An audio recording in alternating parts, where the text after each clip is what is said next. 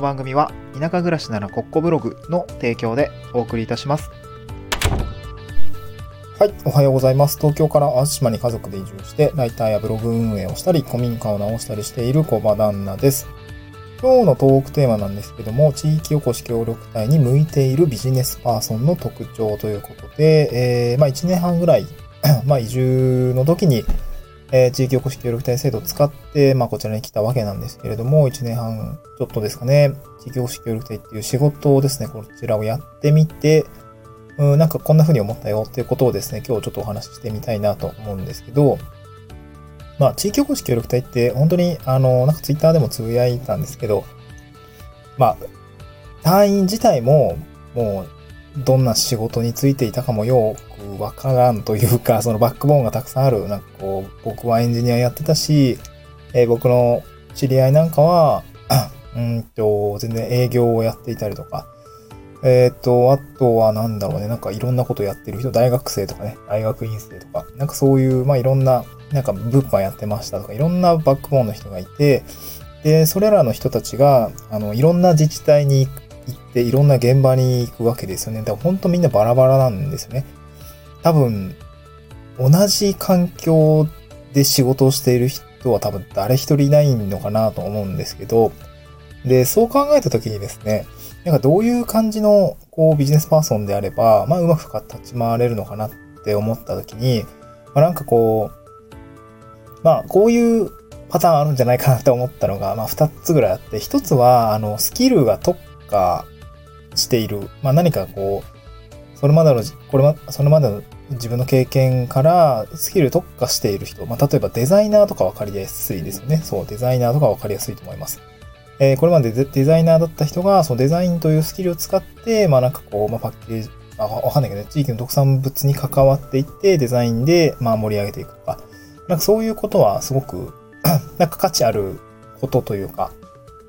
まあ地域にとっても、まあ自分にとっても、なんかそれがね、お仕事になっていくのであればね、まあなんか、あまあ実績にもなるでしょうし、なんかそういうことってすごいいい、いい使い方だと思うんですね。あとは IT 系とかもそうですかね。まあちょっとね、IT はね、なんかその 難しく、なんていうかな、こっちの IT レベル感と業務で培った IT レベル感、まあみんなレベル感にもよるんですけど、まあ、すぐ現場で使えるかって言われるね、ちょっとちょっとそれはまあ考えようもんかなとは思うんだけどね。まあ、ちょっともう、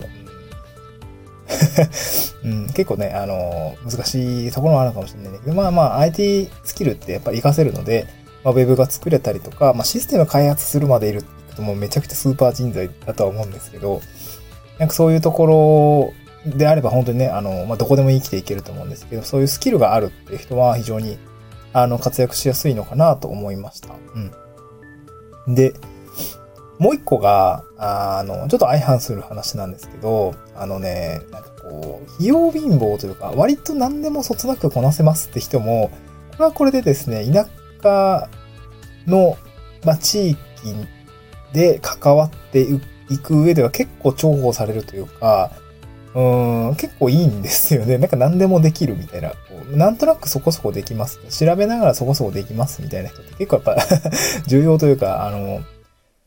なんだろうな。結構、オンラインもそうだし、都会的なものだって、まあ、単純に B2C だって B2B もそうかもしれないんですけど、なんかこ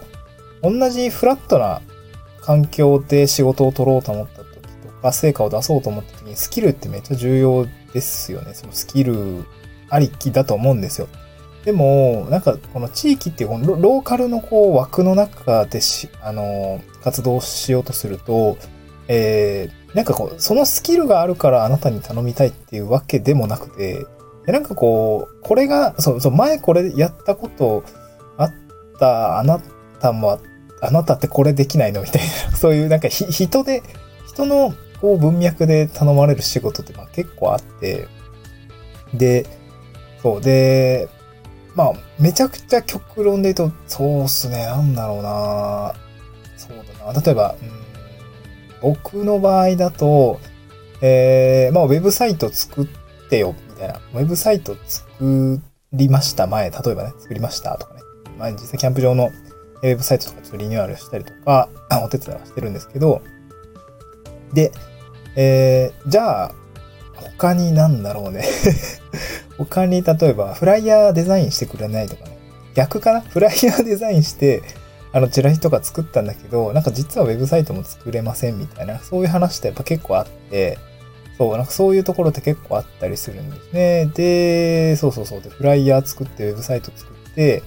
えー、今度じゃあなんか動画も作れませんかみたいな話ってやっぱ出てくるんですよね。そう。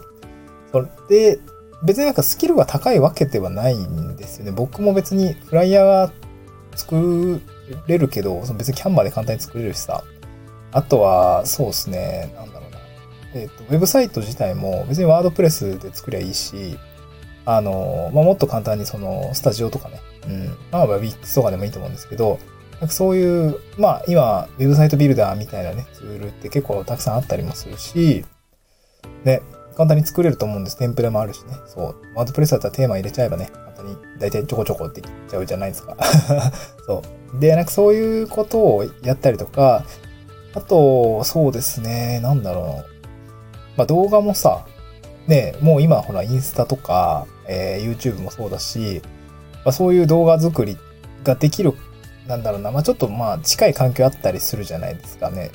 僕は趣味、趣味というかね、あの、友人の結婚式の動画、まあ、まさに今作ってる最中なんですけど 作っていたりとか、この前は、あの、そのキャンプ場のオーナーの方ね、観光農園もやっていたので、えー、観光農園がね、そう、そうそう、日本花の会だったかな。なんかそこの、えー、農林水産大臣賞みたいな、日本一みたいなね そんな感じの賞をいただいていて、まあ、そこのね、ホームページに掲載するような、あ円の動画の、円の紹介動画みたいなのをですね、あの、作って、えー、欲しいんだよっていう形で、あの、僕もね、あの、心よく、というか、日頃お世話になってるんで、作りますっていうことでね、結構、大変だ、大変っていうわけじゃなかったんですけど、まあまあ、あの、普通に作って、えー、まあ大変喜ばれましたね。別になんか別に、報酬別にそう、もらうわけじゃなかったですよ。なんか、ポンとな金一封買ってもらっちゃいましたけど、なんかそう、そういう感じで、なんかこれができたら、あれもできないこれもできないって結構そういう、まあ、ワンストップ的な話って結構あったりもするんですよね。あの、ローカルの枠の中に入っていると。で、なるとですね、器用貧乏の方が実は喜ばれたりもするんですよね。そのスキルレベルにもよるんですよね。まあ、当然ね、スキル高、高校、めちゃくちゃ高い、高い、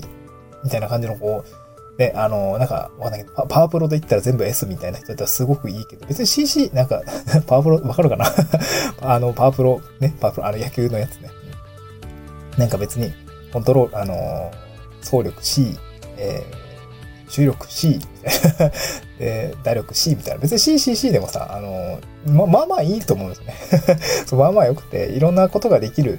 そこそこできるぐらいでも、結構、その人にお願いすれば安心だっていう、その信頼の上で仕事が成り立つような形になっているとですね、結構それはそれで、まあ、あの、クライアント、まあ、今回で言うと地域の人だったりとか、ローカルの枠の中で仕事を受けるときには、その安心感に仕事をお願いしているっていうようなところもあったりもするので、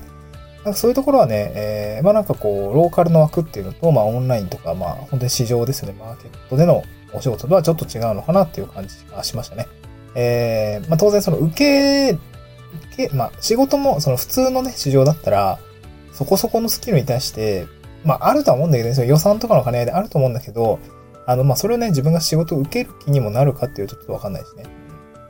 いや、なんかそれ自信ないですよ、みたいな。求められてるレベルの感覚ってなんかあるじゃないですか。いや、これじゃあ、でもそういうの結構勘違いなんだけどね。僕も多分ビビっちゃって受けてないんだけど、本当は別にできるような仕事ってたくさんあるはずなんですけど、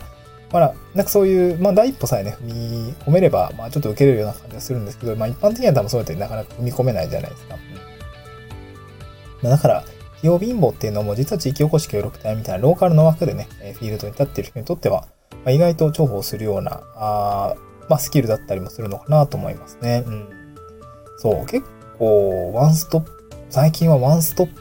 まあ、できる人に仕事が集まっていくっていう、そのなんか負のこう、会社でのワンストップみたいなとこもあったりもするんですけど、まあ、なんかローカルっていうエリアで区切って仕事の話をすると、なんかそういう傾向もあるなというところがありますので、まあ、あまあ背中を押す要因にはなるのかなと思うんですね。なんかこう、もうスキルがある人は別にどこでもやっていけると思うし、なんか私なんて、みたいな人、なんか、でもあれもできるし、これもできるし、なんとなくそつなくこなせるんですけど、みたいな人も地域おこし協力隊って結構向いてると思うんで、まあなんかね、えー、ぜひトライしてみてもいいのかなというふうな背中を押す内容で今日は締めさせていただきたいなと思います。ありがとうございました。